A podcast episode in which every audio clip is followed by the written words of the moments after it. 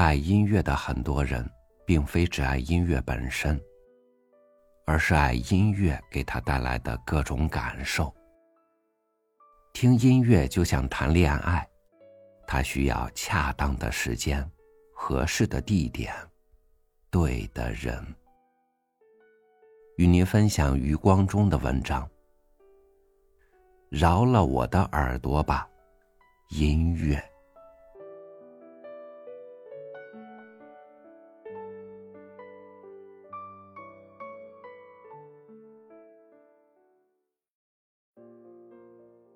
声乐家席慕德女士有一次搭计程车，车上正大放流行曲。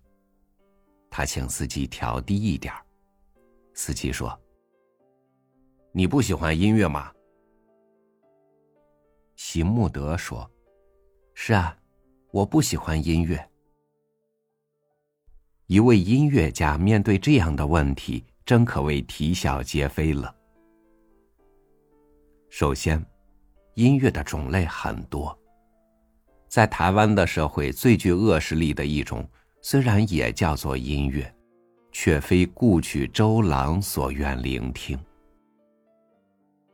其次，音乐之美并不取决于音量之高低。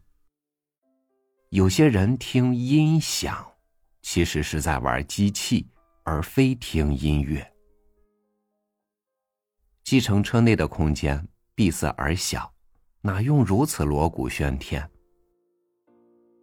再次，音乐并非空气，不像呼吸那样分秒必须。难道每坐一次计程车都要给强迫听一次音乐吗？其实，终日弦乐不坠的人，未必真正爱好音乐。在台湾的社会，到处都是音乐，到处都是爱音乐的人，到处都是爱好音乐的人。我最同情的便是音乐界的朋友了。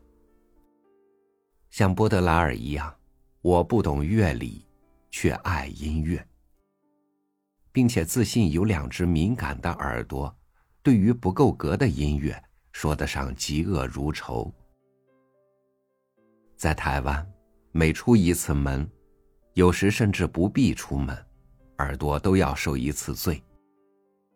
久而久之，几乎对一切音乐都心存恐怖。噪音在台湾，宛如天罗地网，其中不少更以音乐为名。上帝造人在自卫系统上颇不平衡，遇到不想看的东西。只要闭上眼睛，但是遇到不想听的东西呢，却无法有效的塞耳。像我这种土木音乐的外行，都已觉得五音乱耳，无所遁逃。音乐家自己怎么还活得下去？真是奇迹。凡我去过的地区，要数台湾的计程车最热闹了。两只音响喇叭。偏偏对准后座的乘客，真正是近在咫尺。以前我还强自忍，以前我还强自忍住，心想又不在车上一辈子，算了。受了巨吸二手烟运动的鼓励，我也推行起拒听二手曲运动，干脆请司机关掉音乐。二手曲令人烦躁、分心，不能休息，而且妨碍乘客之间的对话与乘客对司机的吩咐，也有拒听的必要。在欧美与日本，计程车上立皆不放音乐，火车上也是如此。只有西班牙是例外。我乘火车旅行过的国家。包括瑞典、丹麦、西德、法国、英国、美国、加拿大、日本。火车上的扩音器只用来播报站名，却与音乐无关。不知道什么缘故，台湾的火车上总爱供应音乐，论品质，则时而国乐，时而西方的轻音乐，时而台湾特产的流行曲，像是一杯劣质的低尾酒。论音量，虽然不算喧吵，却也不让人耳根清净，无法安心睡觉或思考。听说有一次，夏志清和无名氏在自强号上交谈。夏志清，夏志清嫌音乐扰人，请车长小姐调低。他正忙于他事，未加理会。夏志清受不了，就地朝他一跪，再申前情。音乐终于调低，两位作家欣然重拾论题。但是不久，音乐嘈嘈再起。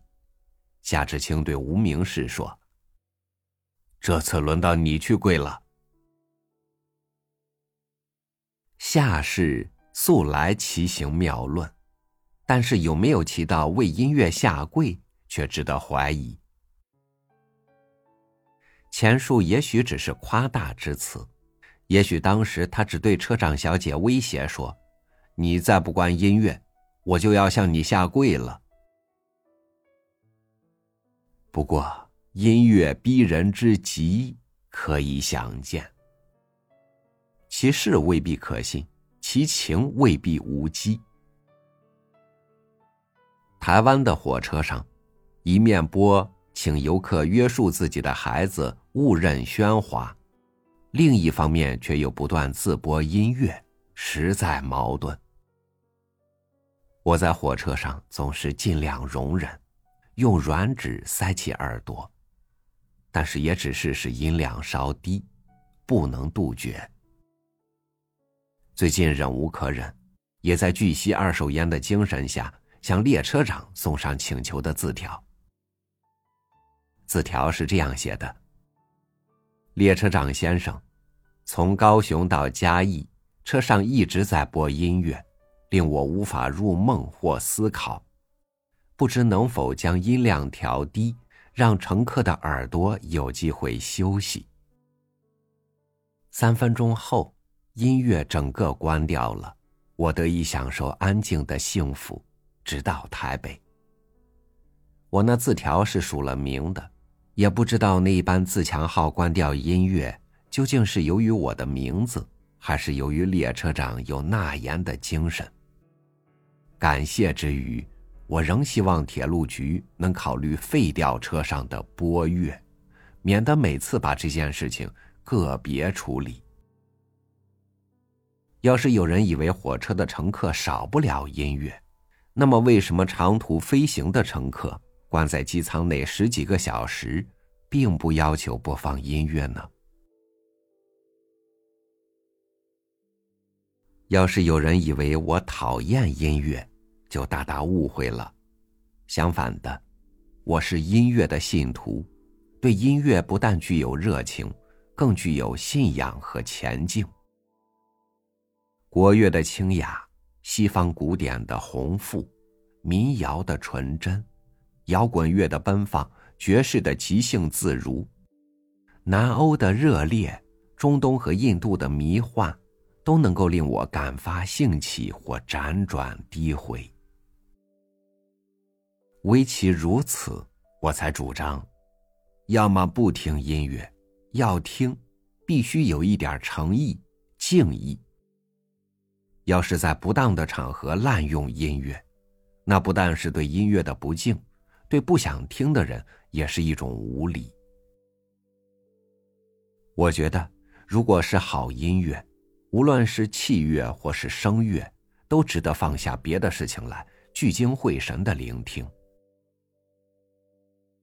音乐有它本身的价值，对我们的心境、性情、品格能起正面的作用。但是今日社会的风气，却把音乐当作排遣无聊的玩物，其作用不会超过口香糖，不然便是把它当作烘托气氛、点缀热闹的装饰，其作用只像是霓虹灯。音乐的反义词不是寂静，是噪音。敏锐的心灵欣赏音乐，更欣赏寂静。其实，一个人要是不能享受寂静，恐怕也就享受不了音乐。我相信，凡是伟大的音乐，莫不令人感到无上的宁静。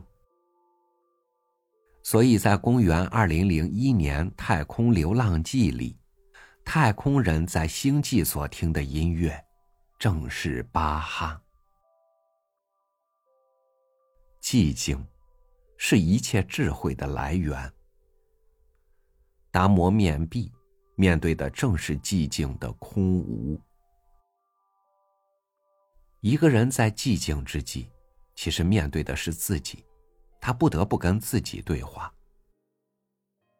那种绝境太可怕了，非普通的心灵所能承担，因此他需要一点声响来解除困觉。但是另一方面，聆听高妙或宏大的音乐，其实是面对一个伟大的灵魂，这境地。同样不是普通人所能承担，因此他被迫在寂静与音乐之外另谋出路。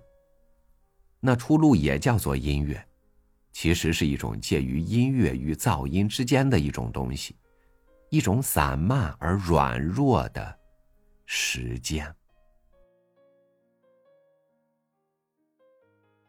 托马斯曼在《魔山》里曾说。音乐不但鼓动了时间，更鼓动我们以最精妙的方式去享受时间。这当然是指精妙的音乐，因为精妙的音乐才能把时间安排的恰到好处，让我们恰如其分的去欣赏时间，时间形成的旋律与节奏。相反的，软弱的音乐。就算它是音乐吧，不但懈怠了时间，也令我们懈怠了对时间的敏感。我是指台湾特产的一种流行歌曲，其为音乐，力皆主题浅薄，词句幼稚，曲调平庸而轻率，形式上既无发展，也无所谓高潮，只有得来现成的结论。这种歌曲，好比用成语串成的文学作品，作者的想象力全省掉了，而更糟的是，那些成语往往还用的不对。这样的歌曲竟然主宰了台湾社会的通俗文化生活，从三台电视的综艺节目到歌厅酒馆的卡拉 OK，提供了大众所谓的音乐。实在令人沮丧。俄国作曲家格林卡说得好：“创造音乐的是整个民族，作曲家不过谱出来而已。什么样的民族创造什么样的音乐？果真如此，我们这民族早该痛切反省了。”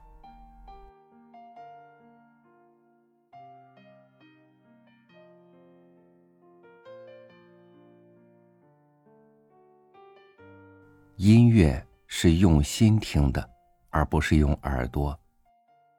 它像清凉的泉水，洗涤或者抚慰你那颗被俗尘沾染的心灵。